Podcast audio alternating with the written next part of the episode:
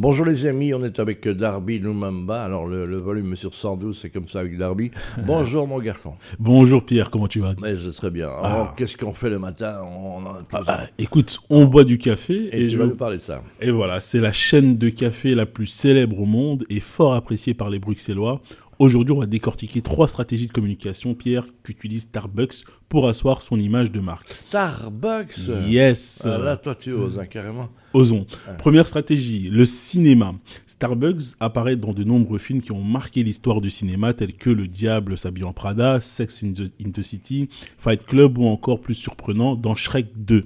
En prenant de la visibilité dans le 7e art, la marque prend une place de qualité dans l'inconscient collectif. Elle véhicule l'image d'un café incontournable, convivial, un espèce de rituel matinal qu'il faut se procurer afin d'être performant au travail.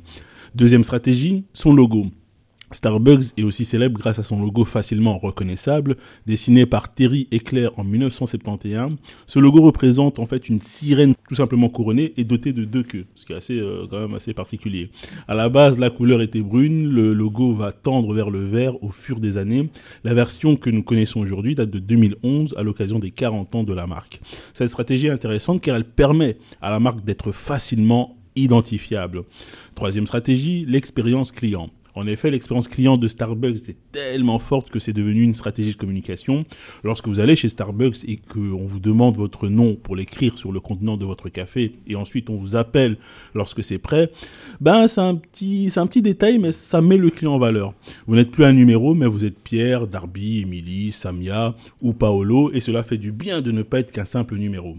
Ce serait dommage de terminer cette chronique, Pierre, sans vous parler de l'origine du nom Starbucks. C'est simple, l'entreprise tient son nom de Starbo, un camp minier qui se trouvait à proximité de Seattle, la ville d'où est originaire le premier Starbucks.